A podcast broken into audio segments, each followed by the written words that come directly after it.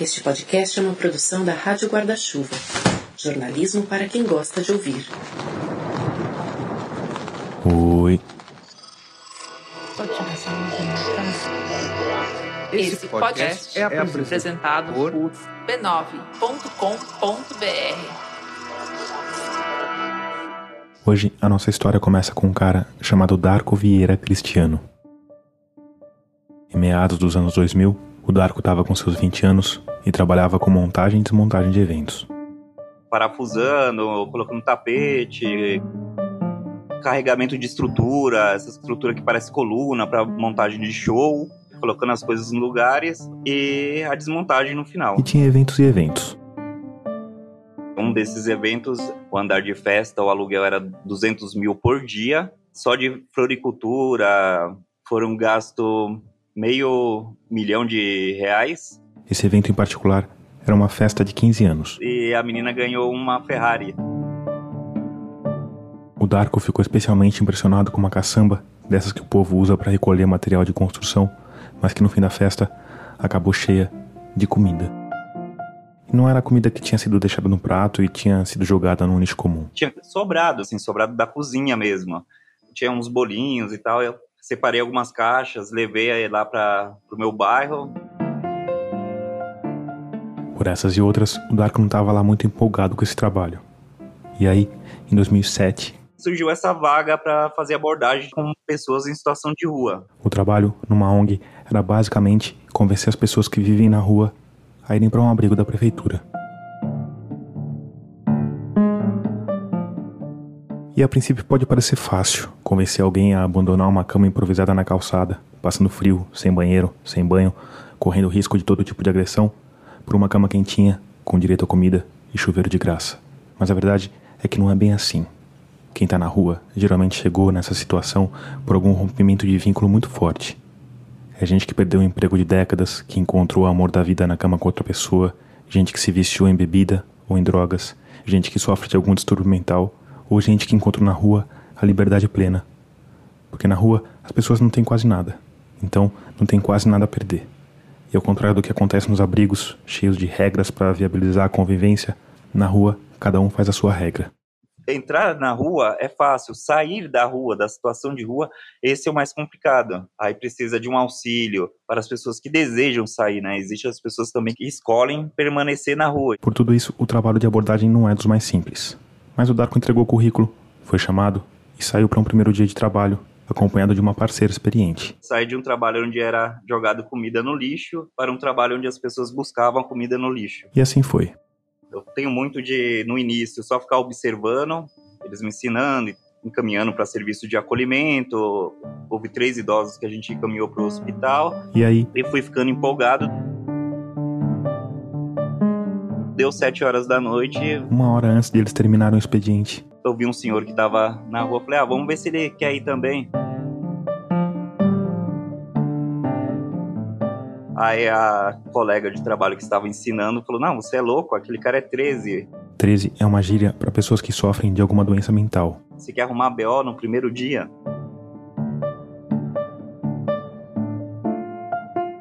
O Darko ficou na dele, mas de noite, em casa, ficou pensando no assunto. Por que não aquele cara? Por que não conversar com aquela pessoa? Se fosse eu no lugar dele, se fosse minha família. Aí o tempo passou.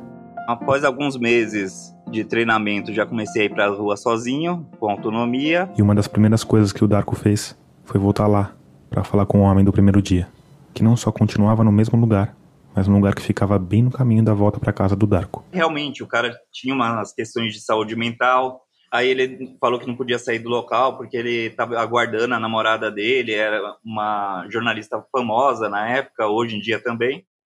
Quem que era a namorada dele? Ele falava que era quem? A Mariana Godoy. Darko tentou o máximo que pôde, mas não teve jeito de convencer o homem a ir para um abrigo. E pela segunda vez, ele voltou para casa, matutando sobre o mesmo problema. Mas aí. Tava tomando banho e me veio uma ideia. Ele pediu para a namorada da época escrever uma carta como se fosse a Marina Godoy, dizendo que eles eram amigos. Ele poderia confiar em mim, ir num serviço de acolhimento, teria uma cama para ele, o um serviço social para poder ajudar, alimentação.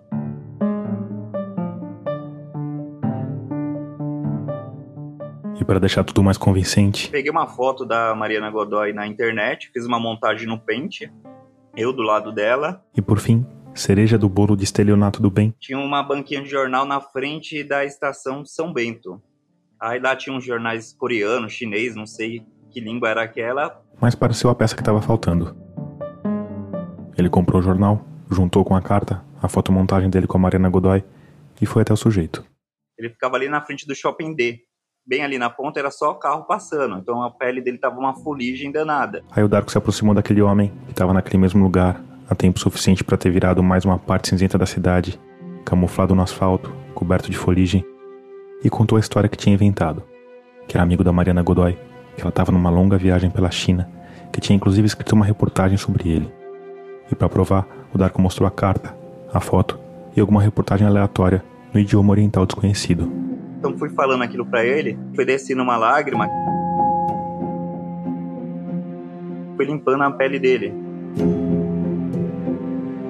Então tenho essa memória, foi um caso que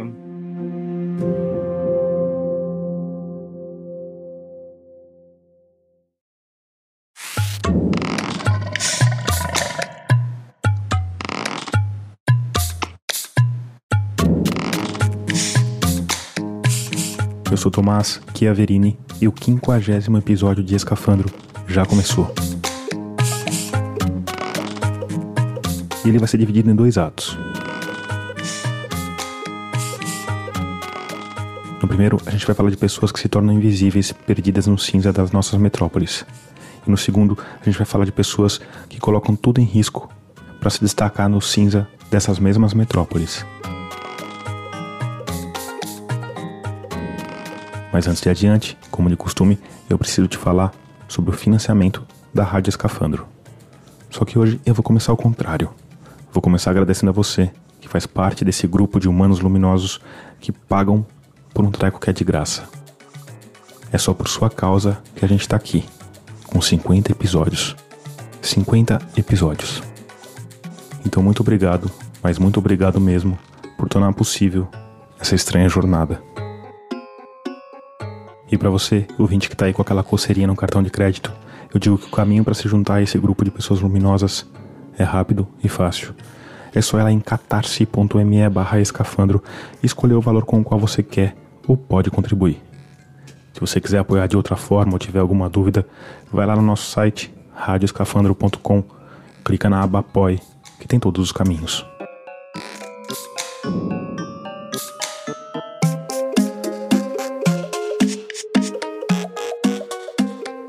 E se você não está em condições de apoiar financeiramente, apoia de outra forma. Manda o link desse episódio naquele grupão do Zap, compartilha nas redes. Aliás, me segue por lá. Eu tô no Instagram, no Twitter e no Facebook como Rádio Escafandro e como Tomás Chiaverini. Então, sem mais delongas, primeiro ato. Gente que desaparece. A artimanha da amizade com a Mariana Godoy deu certo e o homem aceitou o acolhimento. O Darko ficou feliz da vida, mas essa felicidade durou pouco. até então achava que ia ter uma equipe ali para auxiliar ele nessas questões, questões de psiquiatria, ia ter uma equipe de saúde, mas naquela época não tinha isso. Então ele passou por, pelo serviço de acolhimento e de lá voltou para a rua novamente. E hoje você não sabe o que aconteceu com ele? É, hoje eu não tenho notícias do que houve. Corta. 15 anos depois, maio de 2021, o Luciano Pereira estranhou um pouco aquele cara parado em pé na calçada. O Luciano mora em São Paulo, na Zona Leste, e tem uma pequena fábrica de produtos químicos. Produtos ligados à manutenção automotiva. Perfume de carro, pretinho, shampoos, aditivo de radiador, aditivos de óleo de motor. Para complementar a renda da família, a mulher do Luciano tem uma marmitaria.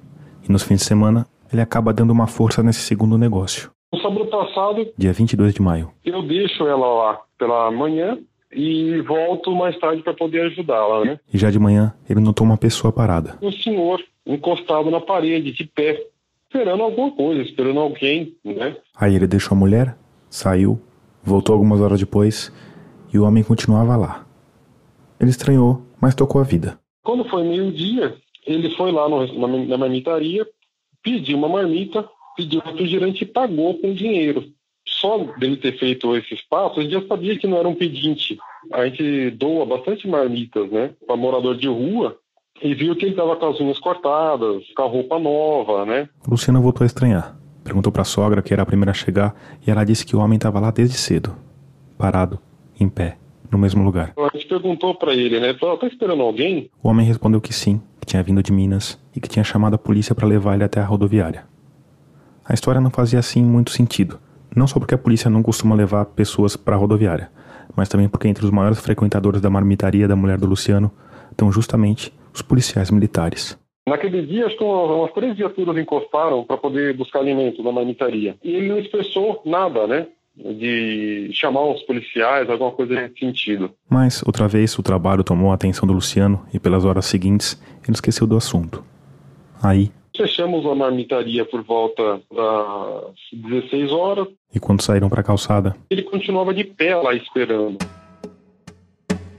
E aí a gente achou estranho, falou, pô, tá muito tempo de pé. Ele passou o dia inteiro de pé, ele não sentou em nenhum momento. Não sentou em nenhum momento, né? Enfim, aí a gente fechou, né? Se despedimos dele e tal.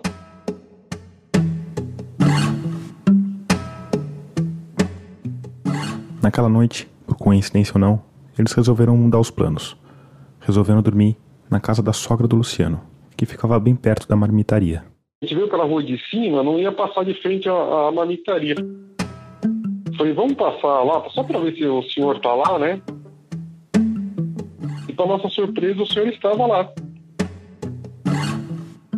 Aí estava sentado, meio que dormindo, assim, né? Tinha duas lotações paradas na, na rua, então tampava a iluminação, ficou bem escuro onde ele estava.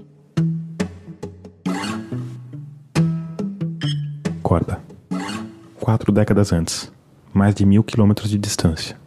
Outro pequeno comércio, uma mercearia na localidade de Fabião, município de Itacarambi, em Minas Gerais. Diante do balcão, uma mulher está em choque, sob a mira de um revólver. Foi um dia após a eleição. Essa é a Alcirene Campos. Eu escutei os tiros, quando eu entrei com tudo, o cara tinha dado quatro tiros nele. Hoje ela é cabeleireira e trabalha no centro de São Paulo quatro tiros nele. O dono da venda, que tinha acabado de ser assassinado com quatro tiros, era o noivo dela. E pôs a arma na minha cabeça e falou: agora é você. Só que Deus me livrou naquele momento. Segundo a Alcirene, foi como se ela tivesse ficado invisível de repente. Deus cegou ele, né?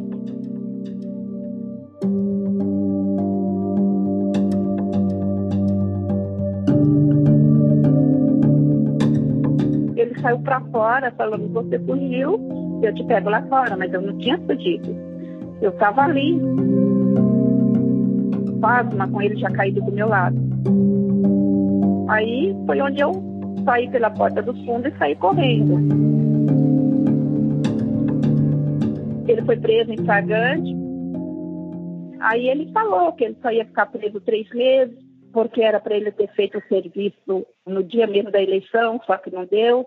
Mas o maior arrependimento dele não era ter conseguido me eliminar também. E era, é, foi um assalto, é isso? Não, Eles mandado, queriam roubar a loja do seu marido? Foi mandado, foi mandado.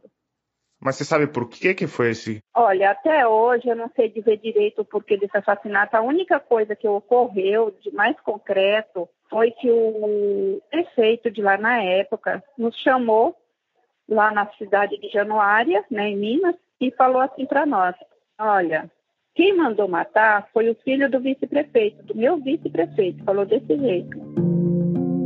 A Alcirene me falou que até hoje não sabe o motivo do crime. O assassino ficou preso só há alguns meses. A única pista que ela tem é uma testemunha que viu uma briga. O melhor amigo do noivo dela estava fazendo campanha de boca de urna, o noivo reclamou e aquilo acabou numa discussão feia, com juras de morte. Aí disse que o cara foi partir para cima dele e ele deu um empurrão no cara. E o cara jurou que não ficava assim. Tanto é que no dia seguinte matou ele. Dizem que foi algo tão rápido que quase ninguém percebeu. Nossa. Aí, depois de 20 dias, eu descobri que eu estava grávida.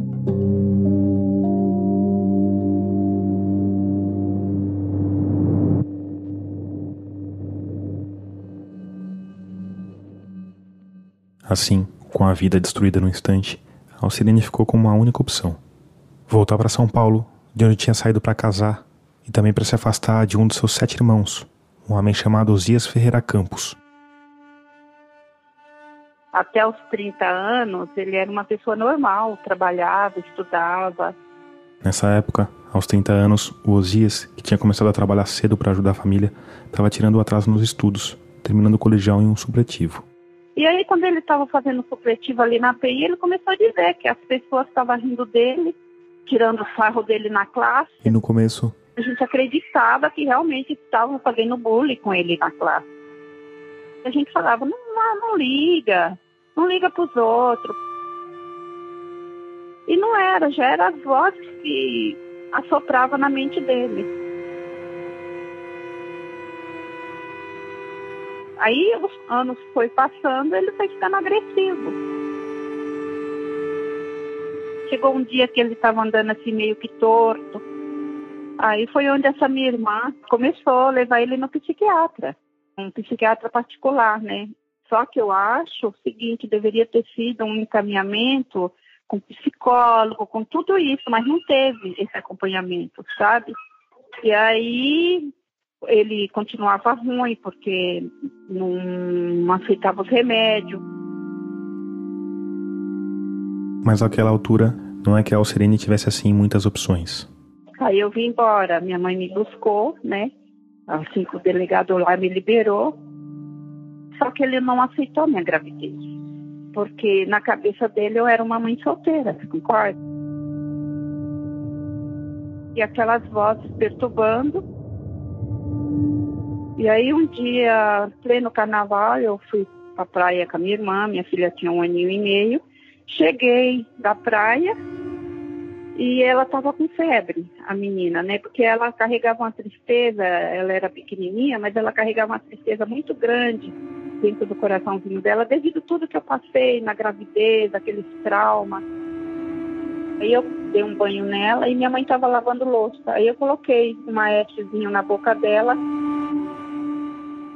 E ele em pé do lado, de braço cruzado, sabe, com a cara fechada. Isso minha mãe gritou, corre, corre a sirene. Ela falou, corre, eu peguei a menina, aí ele já estava com a mão dentro da gaveta de faca. Aí minha mãe foi, prendeu a, a mão dele dentro da gaveta e o meu outro irmão veio correndo, segurou ele por trás e eu consegui fugir com a menina. Aí nessa que eu consegui fugir com a menina, ele viu que ele não me pegou, ele entrou no meu quarto, ele quebrou meu quarto inteirinho e aí foi uma época onde eu tive que ficar dois anos fora de casa, sem ter para onde ir, um pouco na casa de um, um pouco na casa de outro, com uma criança nos braços. Alcirene só pôde voltar para a casa da família dois anos depois, quando Osias foi internado num hospital psiquiátrico.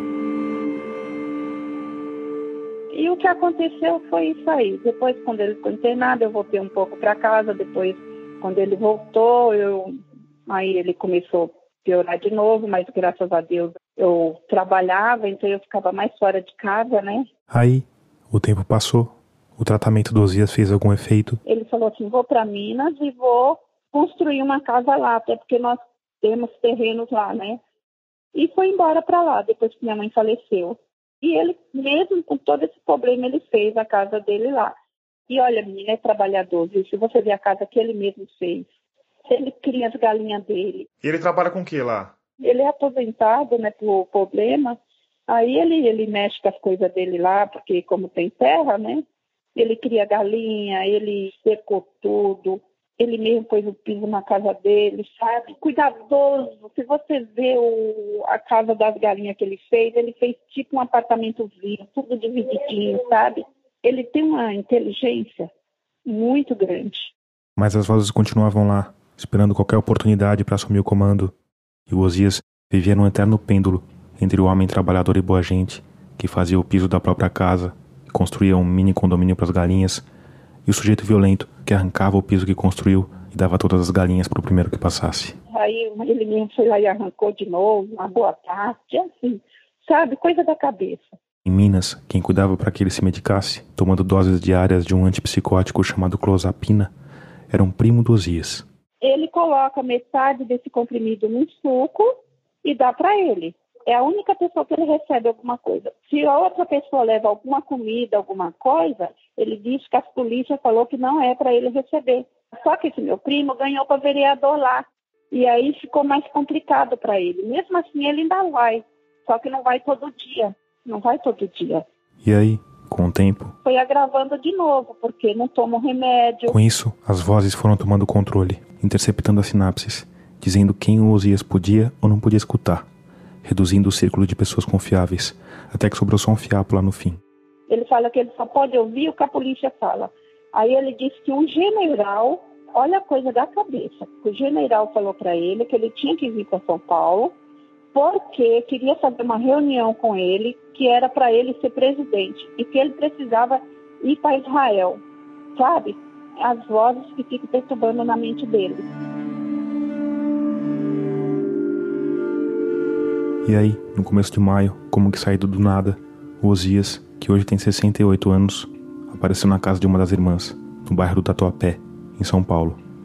Tava confuso, irritado, dizendo que precisava encontrar o general e que precisava sair outra vez. Ao mesmo tempo que ele subiu, ele saiu. Ela ainda falou para ele: Deixa sua mala aqui. Ele falou: Não, eu volto. E desapareceu. Aí ele falou na portaria que ele estava indo conversar com um general.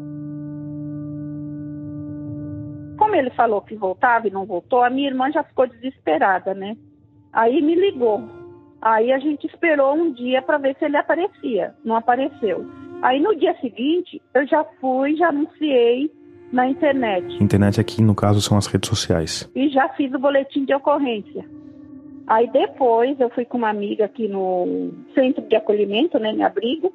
Aí a assistente social me deu aí o telefone do Darko.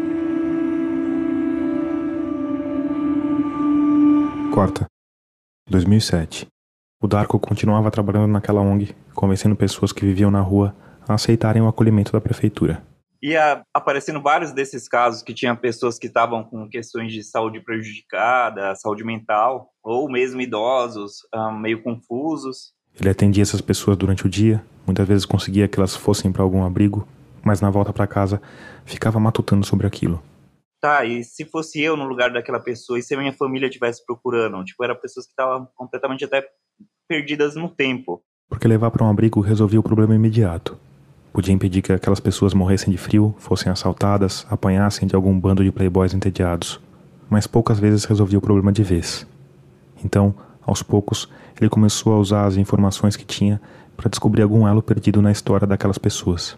Procurando informações no 02, que era lista telefônica, ligava na polícia militar para verificar se tinha alguma informação daquela pessoa como desaparecida. Então ia utilizando dessas ferramentas. E para surpresa de boa parte do pessoal que trabalhava com abordagens e que já estava acostumado com aquele sistema burocratizado de enxugamento de gelo, as buscas do Darko começaram a dar resultado. Uma vez chegou um rapaz na SASE. SAS é a sigla para Supervisão de Assistência Social. Um rapaz totalmente sem memória, não sabia nem o nome dele, nada, nada, nem como foi parar por lá. Estava lendo na época sobre psicologia, e dei uma prancheta para ele e pedi para ele escrever o que viesse na mente dele ali, por mais insignificante que fosse, ele escrevesse aleatoriamente, sem nenhuma preocupação. Então, deixei ele lá algum tempo escrevendo e depois de uns 30 minutos retornei para lá. Na folha de sulfite estava escrito cal, formiga, pá, cruz, vários nomes de pessoas. A mão dele era bem calejada, então fiquei criando várias hipóteses. E aí, entre todas as palavras, o Darko percebeu uma que se destacava. Gets money. Ele foi procurar coisas relacionadas no Google e em pouco tempo achou uma palavra parecida e que se encaixava perfeitamente com as outras pistas. Getsemane. Um cemitério ali na região do Morumbi. Aí deu sete horas da noite, pedi uma viatura para a gente ir até esse cemitério e verificar lá se alguém o conhecia. Só que Morumbi é um bairro de São Paulo bem afastado do centro. O motorista ficou meio bravo também, porque ele estava quase na hora dele sair. Nem ele lembra onde é a casa dele, você vai achar a mansão do bonitão. Vamos lá então. E foram. O motorista, o Darko e o homem sem memória numa Kombi da prefeitura. Motorista resmungando. Chegamos lá na frente do cemitério, abri a porta. O rapaz estava descendo. Nesse descendo, o segurança veio ver a movimentação que estava tendo. O segurança olhou para ele e falou: Ô Manuel, você é por aqui? Falei, ah, o senhor conhece ele? Ah, conheço, ele trabalhou aqui conosco.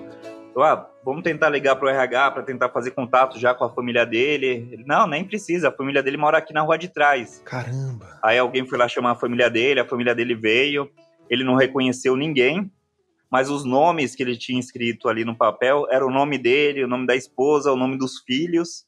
Uau. E aí?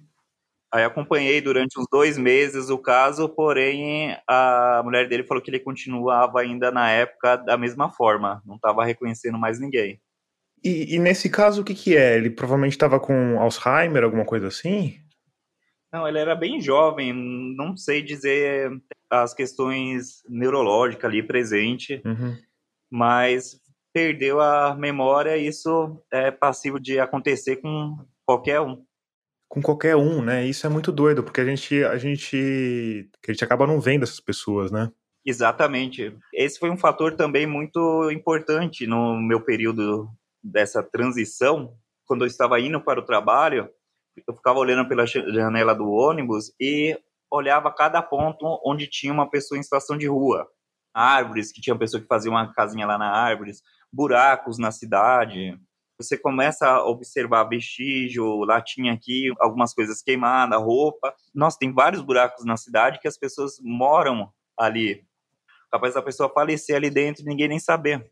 E aí, com o tempo, as estratégias do Darko foram ficando conhecidas nos corredores da prefeitura. Tinha uma supervisora que ela, quando aparecia esses casos mais complicados, ela chama o Hunter, chama o Hunter. Então aparecia uma situação dessa, o pessoal já gritava lá de baixo, Hunter! Hunter significa caçador em inglês um termo que para supervisora pareceu adequado para descrever as habilidades especiais do Darko.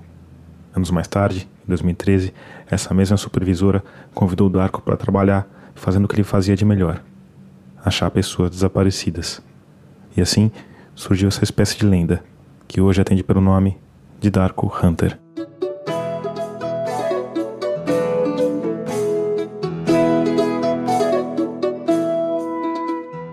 Darko ajudou a criar vários protocolos e sistemas. Hoje, graças a ele, em toda a rede de acolhimento existe um alerta automático.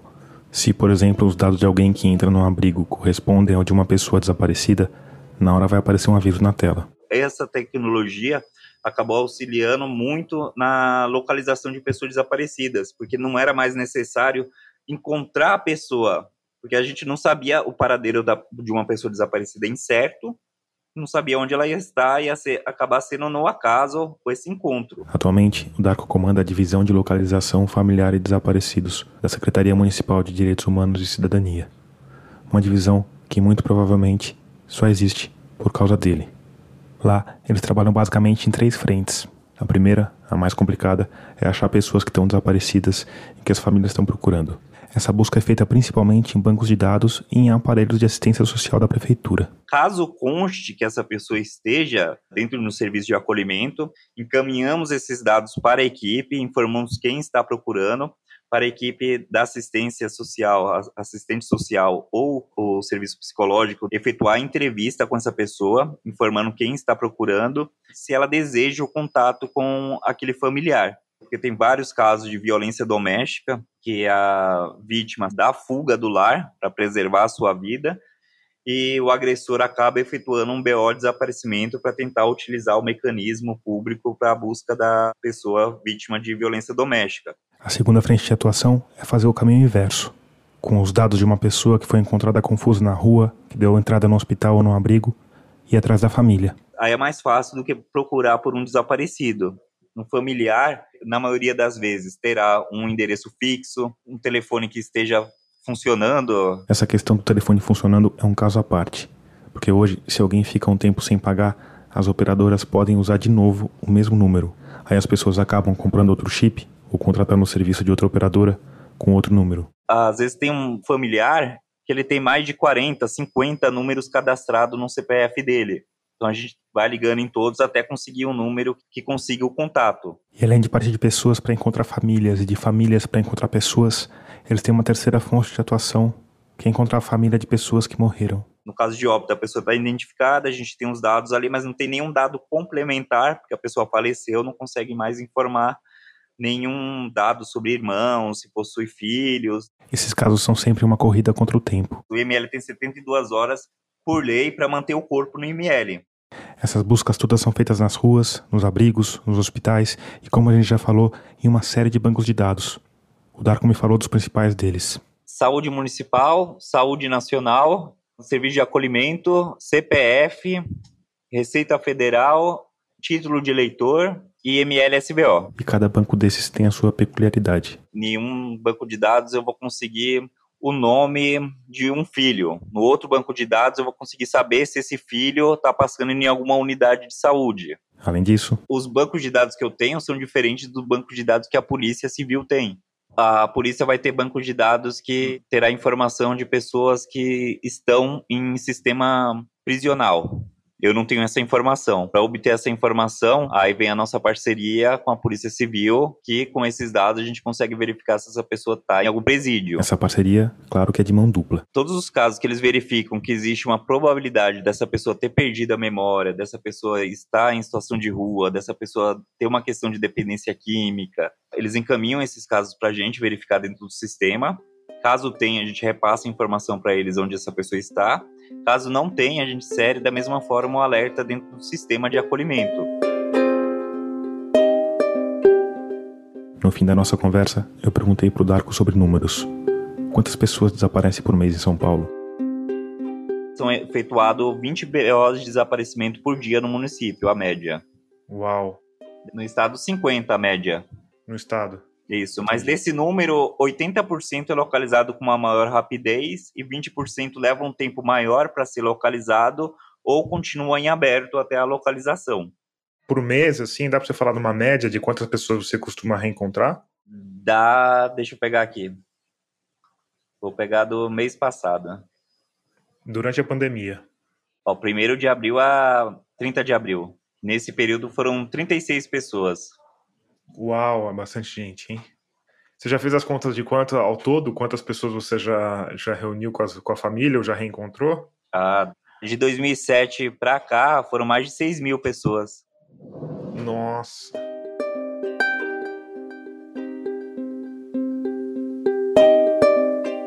Seis mil pessoas. O equivalente a uma cidade pequena de pessoas que tiveram a chance de reencontrar o caminho na vida. Depois de desligar com o Darko Hunter, como costuma acontecer, eu fiquei pensando na história dele, na profissão dele, e nesse gigantesco sistema burocrático em que ele está inserido. Um sistema que parece um labirinto rígido de normas, dados, números, portas abrindo, portas fechando e milhares de funcionários vestindo microfibra constantemente ansiosos pela hora de marcar o cartão de ponto. Mas a verdade é que esse sistema não tem nada de rígido. Ele é maleável, mutável, porque no fim ele é feito de pessoas, que pro bem ou pro mal fazem a diferença. E eu não tô falando só do Darko, que virou lenda, mas de um exército silencioso que muda o rumo das coisas simplesmente por trabalhar direito. Um exemplo que o próprio Darko me deu foi sobre o atendimento a pessoas com doenças mentais. Tinha um hospital que não tinha me melhora nenhuma, parecia até que a pessoa saía de lá pior.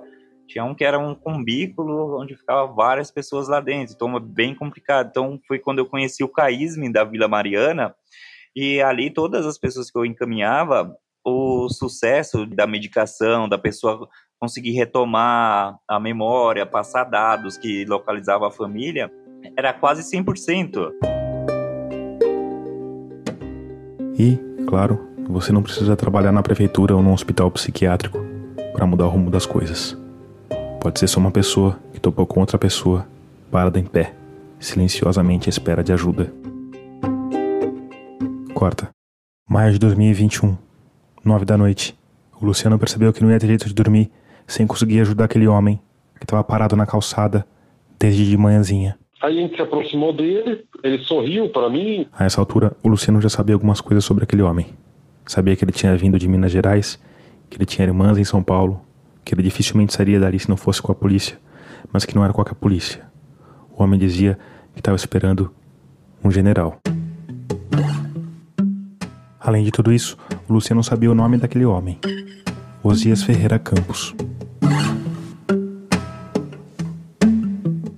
Isso. Você não tem um documento, papel no bolso, nada? Ele falou, não, não tenho. Eu fui assaltado. Diante de tudo isso, nesse primeiro momento, a ajuda que o Luciano conseguiu oferecer foi, vamos dizer, clássica. A gente levou sopa para ele, levou um cobertor para ele. E aí, o que, que a gente pode fazer? Ele até pensou em dar algum dinheiro, comprar uma passagem de volta para Minas, mas dificilmente o Osias ia conseguir embarcar num ônibus sem documento. Então, a única solução talvez até um pouco irônica, foi a polícia. Aí chegou na delegacia, é, explicamos a situação para o policial, né, 65DP, olha, tem alguma coisa errada. Para mim, esse senhor está tá perdido em São Paulo. Aí ele puxou, né, disse ele que puxou pelo nome, não achou nada. Pelo número de RG também não achou. Nesse momento eu, eu, deixei ele conversando com o policial, né? E eu saí da porta da delegacia e me deu uma luz. Eu falei assim, poxa, se eu digitar o nome dele completo no Google, o que que aparece, né?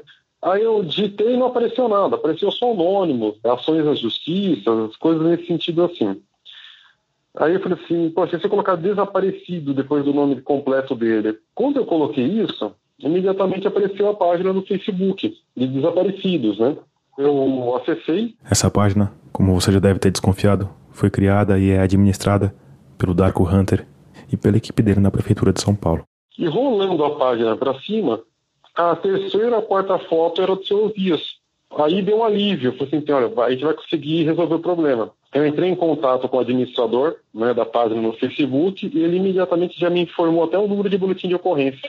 Aí eu falei, olha, ô, ô, polícia, tem um boletim de ocorrência feito de desaparecimento, né? Aí ele puxou e constou. E foi quando o policial ligou para a residência da irmã dele e informou que o seu Zildo estava com a gente. Quem atendeu esse telefonema foi a Alcirene Campos, que estava havia dias agoniada em busca do irmão. Nossa, a gente pensa tudo, filho. A gente pensa, será que, que morreu, que matou, né? Num frio desse é, é desesperador. Família nenhuma merece passar por isso. Hoje, elas continuam lutando para fazer o Osias tomar o um remédio que espanta as vozes da cabeça dele. Essa noite mesmo, ele deu maior trabalho lá pra minha irmã. Deu metade do comprimido, ele ficou meio que dopado, sabe?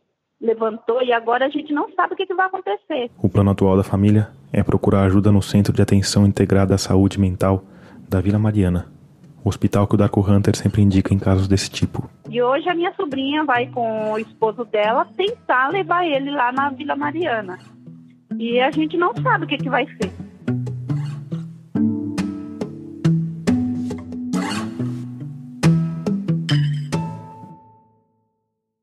Segundo ato, gente que aparece. Meu nome é Jean Iveson, né? sou conhecido como Cripta de Jean, é um nome que eu ganhei na rua, né, como pichador. Na real, Cripta é o nome do grupo que eu faço parte e Dijan é meu nome mesmo, né? O Cripta Dijan é pichador há mais de 20 anos. E ser pichador é passar a madrugada perdido na cidade. É fugir da polícia, é apanhar da polícia, é escalar 10, 20, 30 andares sem corda e sem rede de proteção. Ser pichador é arriscar a vida. É desafiar a morte para ter algum tipo de reconhecimento, para aparecer de algum jeito. O Cripta Dijan passou mais de duas décadas nessa, arriscando a vida, mas hoje ele jura que nunca teve tão perto de morrer quanto quando resolveu desafiar a nata das artes plásticas nacionais. E não, eu não estou falando em sentido figurado. Mas, vamos do começo. Eu comecei a pichar em 96. Nessa época, o Diante tinha 12 anos. E ele começou a pichar pelo mesmo motivo que a maioria das pessoas de 12 anos começa a fazer qualquer coisa.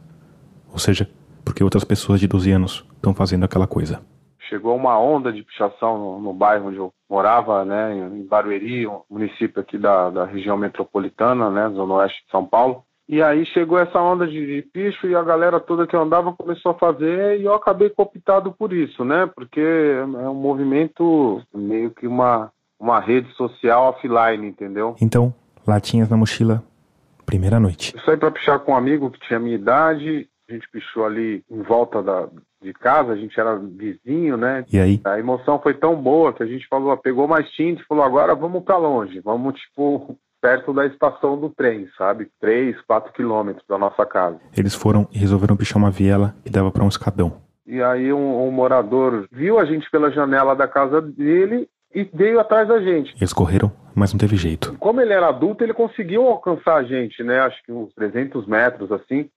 E ele arrastou a gente pro local, agrediu a gente, pintou a gente. Cara, foi uma experiência super traumática, assim. E aí eu voltei para casa todo pintado, né? E na minha cabeça, assim, eu falei, não, eu nunca mais vou fazer isso na minha vida.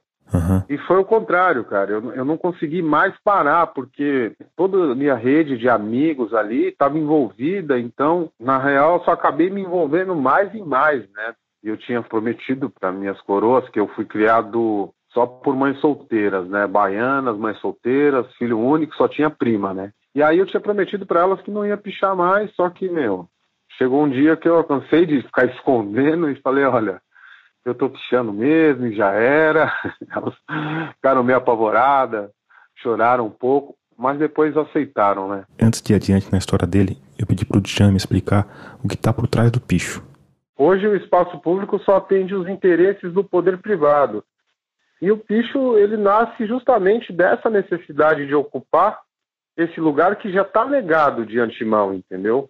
Então o picho só existe porque o muro foi negado antes. O Dijan explicou que o picho, escrito com X, deriva, claro, da palavra pichação, que por sua vez é a junção na real de duas palavras, pinche de asfalto, né, e inscrição.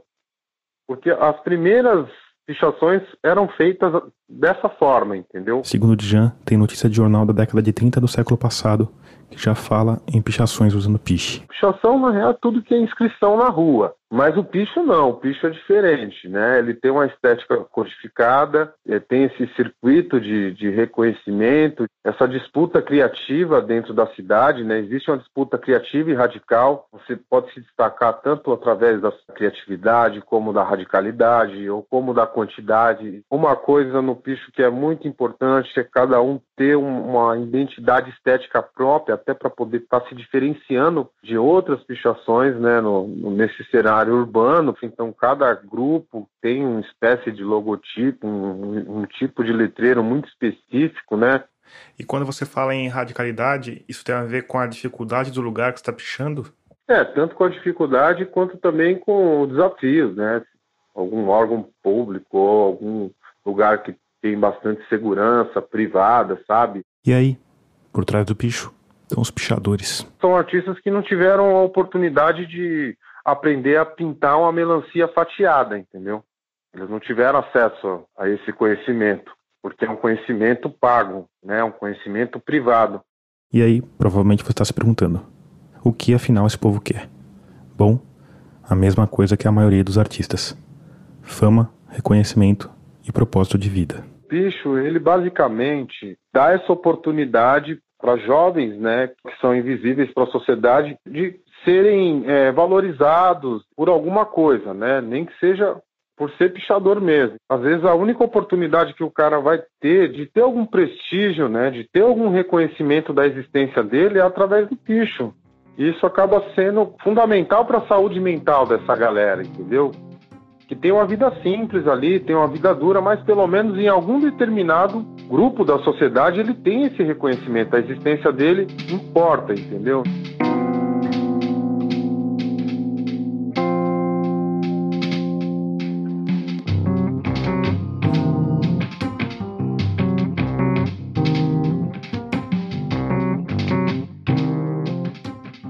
Vê nosso bicho como uma obra de arte, como uma intervenção. Existe uma crítica estética dentro do movimento, exige técnica e talento para se pichar, são anos de dedicação, né?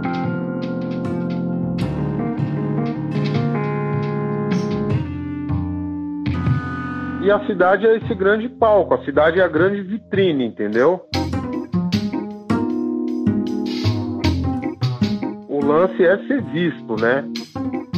Fama e anonimato, porque você é anônimo para a sociedade, porém para um determinado grupo dela você é conhecido, entendeu? Muitas vezes só através da sua estética, né, do seu nome. Isso que é legal também. Você pode acompanhar um rolê de um cara há décadas, mas nunca ter encontrado ele pessoalmente.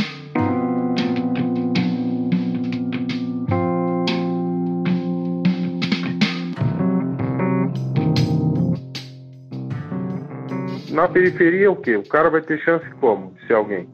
Ou através do crime ou sendo jogador de futebol.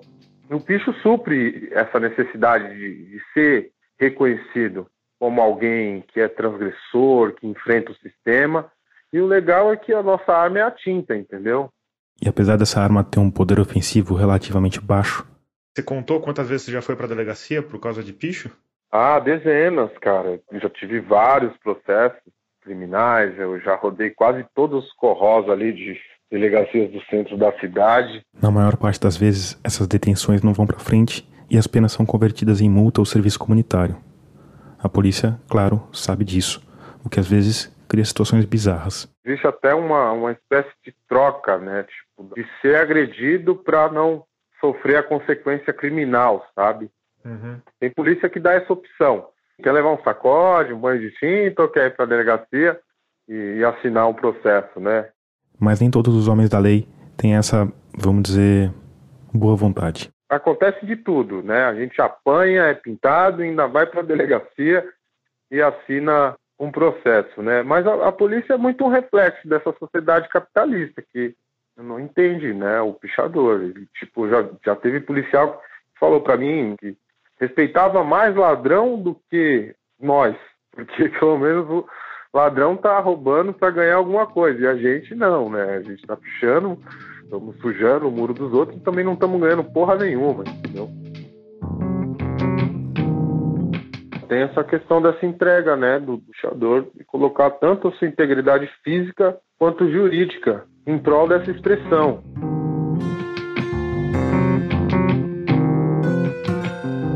No geral é isso, o picho é um movimento de resistência, né? Ele é crime. Ele é crime há mais de 30 anos, né?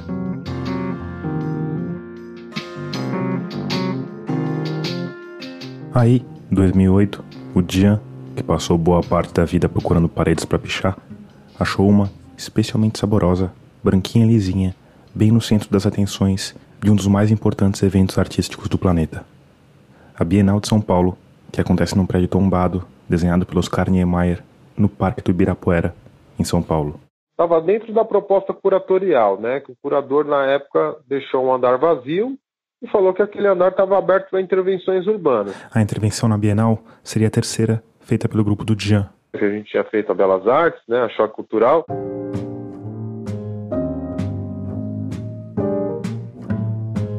Imagina a cena. Um homem usando uma camiseta que cobre o rosto feito uma balaclava se aproxima de um tapume branco com algumas fotografias expostas. Ele saca a latinha e começa a pichar.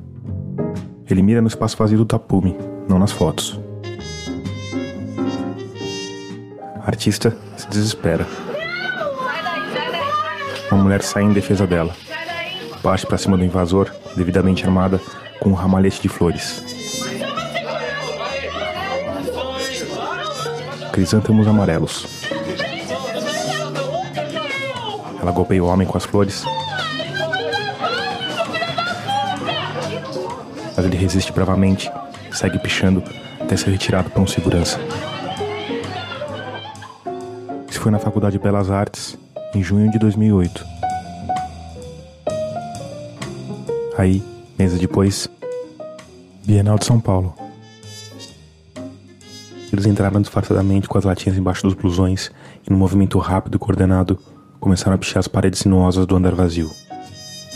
A reação foi imediata, primeiro da segurança, depois da polícia. Uma das pichadoras foi condenada por formação de quadrilha e dano ao patrimônio histórico, o que rendeu 54 dias de cadeia.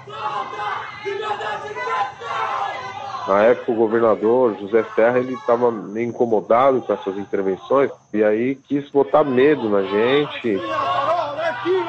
E também o fato da gente ter colocado dentro da Bienal abaixo a ditadura gerou uma revolta, assim, né? Que todo mundo questionou que ditadura, né? Do que vocês estão falando. Mas aí o tempo passou. Dois anos depois, num claro movimento de autocrítica, a Bienal convidou o grupo do Dijan para participar oficialmente do evento. A proposta era que eles expusessem imagens das ações nas ruas, além de assinaturas de artistas e de grupos variados. A gente estava ali só fazendo uma representação documental do movimento, uma representação documental e existencial, entendeu? Mas a gente não estava negociando um espaço de conforto. Tipo, o que a gente reivindicou em 2008 foi atendido em 2010, sabe?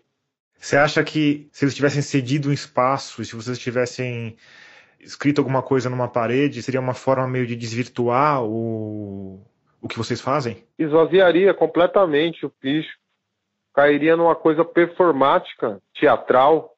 Ao mesmo tempo, ir lá só para colar uns papezinhos na parede pareceu. é, meio besta. Ainda mais diante da proposta da Bienal em 2010. Tema era arte e política, né? E os curadores foram claros que a Bienal era, um, era um, uma plataforma aberta para qualquer discussão política. Além disso, nessa época, a polícia de Belo Horizonte tinha prendido um grupo de pichadores que estavam sendo processados por formação de quadrilha. Se isso virasse prática, os colegas do Dijan passariam a enfrentar penas de cadeia que dificilmente seriam revertidas em multa ou serviço comunitário. Então, por tudo isso, ia ter que ter uma demonstração de transgressão lá dentro, até para testar o discurso dessa instituição, para ver até que ponto realmente eles estavam abertos para estar tá trabalhando com pichador. E aí, na época, tinha essa instalação do artista Nuno Ramos, ele tinha feito três esculturas de areia socada, com umas caixas de som que ocupavam o vão central da Bienal inteiro. Talvez você se lembre dessa instalação, mesmo que não tenha ido nessa Bienal. Porque o Nono Ramos construiu uma grande gaiola em volta dessas esculturas de areia e colocou três urubus vivos lá dentro. Que estava gerando uma polêmica né, enorme e uma revolta por parte dos ambientalistas, né? e também estava refletindo o quanto né, esses artistas da nossa elite são vaidosos, ao ponto de achar que eles podem usar animais silvestres só para adornar uma instalação dele. Então tinha também essa questão de luta de classe dentro da Bienal. E aí o Dijan e o grupo dele arquitetaram um plano da transgressão, que já começava com um complicador a mais. A nossa invasão em 2008 a gente acabou implantando o detector de metal, né, na, na Bienal, é. Foi culpa sua, quer dizer, você teve que burlar o sistema de, de foi, segurança foi. por sua culpa, né? Sim, sim. é, e aí eu tive que burlar isso na Bienal seguinte para poder fazer essa intervenção.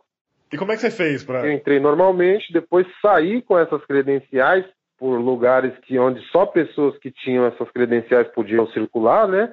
Consegui acessar a tinta que estava no carro, que a gente deixou no estacionamento, e usei o, o, o, próprio sistema contra ele, né? E aí eu, eu, eu, entrei com essa tinta. Era tinta spray? Sim, é uma, uma lata de spray, né, branca, porque a obra era de areia socada e queimada, ela era marrom. Aí o Djamo que a latinha, se misturou entre os visitantes, se aproximou da obra do Nuno Ramos, sacou o spray e começou a pichar a frase planejada. Liberte os urubus e os pichadores de BH. Mas ele não conseguiu chegar nem na metade. Seguranças me pegaram na hora que ficou só liberte os urubu. E também gerou toda uma discussão sobre escrever da forma certa, né? Esse conceito de classe ficou mais evidente ainda, né? Mas antes de toda essa repercussão, houve algo que a gente podia chamar de uma batalha campal.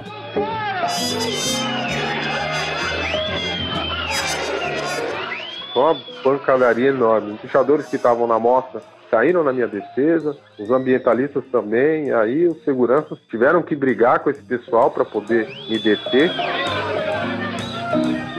Os seguranças conseguiram arrastar o Dijan até uma salinha onde ele ficou preso, mas por pouco tempo. Eu derrubei todo mundo na sala lá e, e voltei correndo.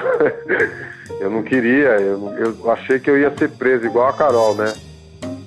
Aí o caldo entornou de vez. Aí eu virei cabo de guerra. A galera ficou me puxando pelos braços, segurança pelas pernas. Enquanto isso, em volta, a porradaria comia solta.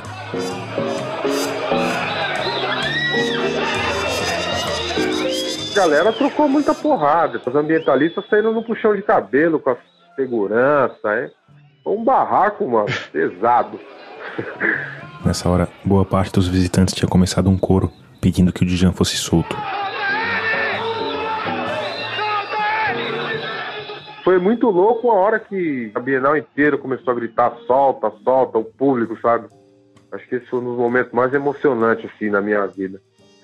Como pichador, cara. Vi a galera clamando pela minha liberdade, sabe? Mas não teve jeito. Os seguranças ganharam essa briga de novo. E de novo, eles arrastaram o Djan para a sala da segurança. Só essa condução minha já foi bastante violenta por conta da intervenção do, da galera de não deixar. Eles apanharam muito por causa disso. Então, eles ficaram revoltados. E aí, nessa segunda condução, eles estavam me agredindo com muita raiva. Quando chegou pela segunda vez na tal salinha, o Djan já estava bem machucado. Mano, eu tava numa situação tão deplorável lá.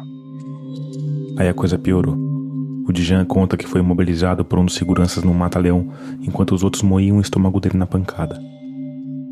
O cara me deu uma gravata, né? É, tipo um mata-leão que ele me deu, né? Cara, foi, é, foi assim, assustador, porque eu fiquei muito tempo sem respirar. Eu já não sentia mais nada, nem os socos que os caras estavam me dando eu sentia. Nunca passei por isso, cara, em situação nenhuma, nem com a polícia, nem na rua, nem em briga. Né? Eu cresci nos anos 90, violento, porrada, tiro. O negócio foi, foi punk, velho, punk, assim. E foi aí, nesse exato momento, que o Djan achou que ia ser vítima de uma grande ironia do universo achou que ia morrer numa saleta da Bienal de Artes de São Paulo.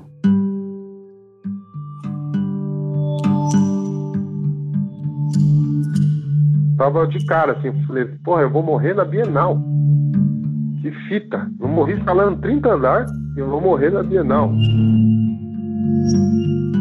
Mas aí, quando ele estava prestes a apagar, uma pessoa resolveu se opor àquele sistema de violência burocrática. E o chefe da segurança percebeu que ele tinha perdido o controle sobre a equipe dele e o cara, ele lembrou de mim, né, da produção, porque a segurança não sabia quem eu era, né? Esse cara ele meio que lembrou, então ele viu que eu ia morrer, ele abriu o portão, me jogou para fora e fechou. Ele me salvou dos próprios segurança dele.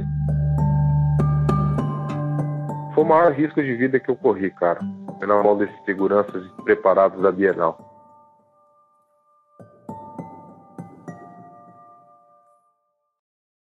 Aí, depois de tudo isso, chega de artes plásticas, certo? Bora voltar a escalar prédio e fugir da polícia que é mais seguro? Ah, não exatamente. Aí a gente, dois anos depois, é convidado para a Bienal de Berlim. E eles, claro, aceitaram. E no mesmo dia que chegou da Alemanha, o Djan foi levado para uma igreja onde a organização tinha colocado belos tapumes de madeira para serem comportadamente pichados. Já viu, né?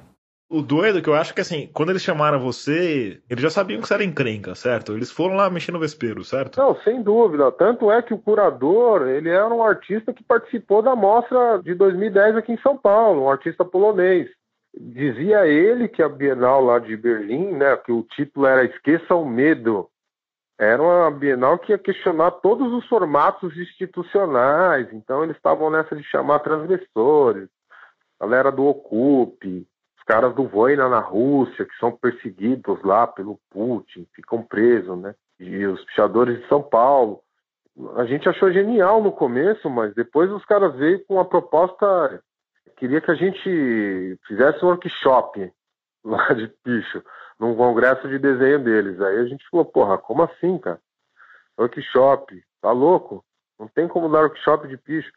Aí eles mudaram o discurso para demonstração prática, foi onde eles se deram mal.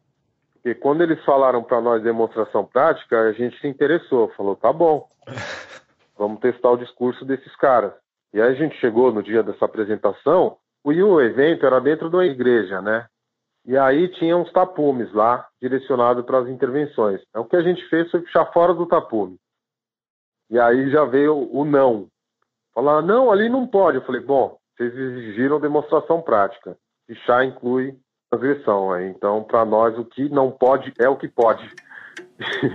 aí, como diria nosso querido amigo Gilmar Mendes, foi uma grossa confusão. A gente pichou a parede, o curador me jogou um balde de água suja, alegando que estava me pichando. Eu falei, bom, a gente picha a parede, a gente não picha a pessoa. O que você fez foi agressão física.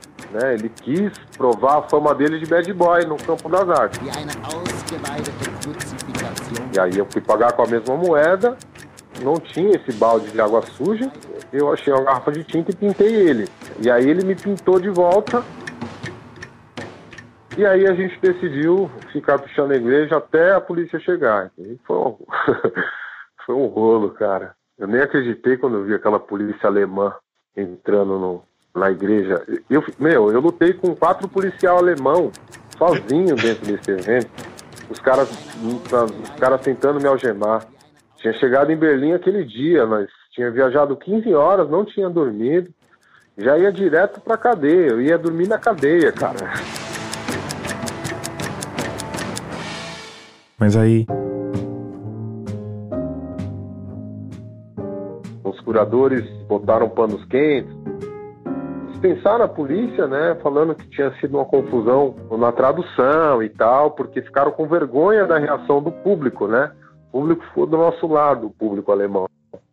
E aí a gente se manteve na mostra e discutiu também o que tinha acontecido ali, onde ficou claro que eles falaram, a gente fez o nosso papel de pichador e eles fizeram o papel deles de instituição, que era chamar a polícia. Foi muito legal a conclusão desse debate, cara.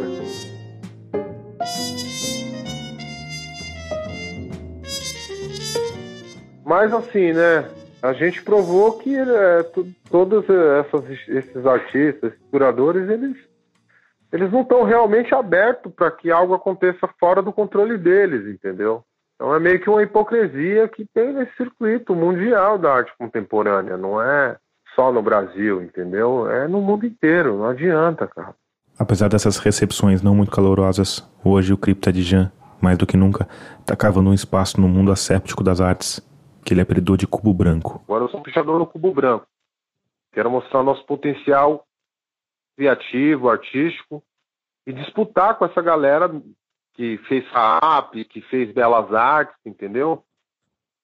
É, a luta hoje é essa.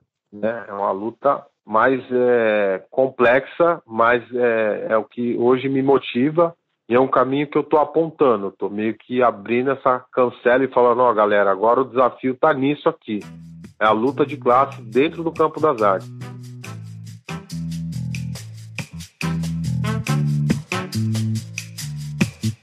Antes de terminar, como de costume, eu quero te indicar um podcast da Rádio Guarda-Chuva, a primeira rede de podcasts jornalísticos do Brasil.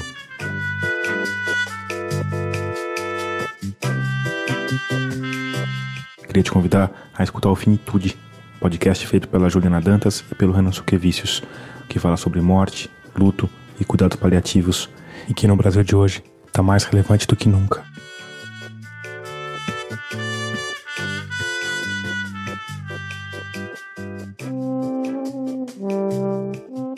Por fim, hoje eu tenho uma notícia que talvez seja um pouco triste. É que eu vou fazer uma pausa na publicação de episódios inéditos. Esse é um tempo necessário para começar a produção da próxima temporada e para evitar que a qualidade dos episódios diminua. Nesse tempo, eu vou publicar três reprises e volto com grandes novidades no dia 4 de agosto. Agora sim, termina aqui o quinquagésimo episódio de Escafandro. A nossa trilha sonora tema e o rock alemão da Bienal de Berlim são do Paulo Gama a mixagem de som do Vitor Coroa. As demais músicas são da Blue Dots. Eu sou Tomás Chiaverini e concebi, produzi, editei e sonorizei esse episódio. Obrigado por escutar e até o próximo mergulho.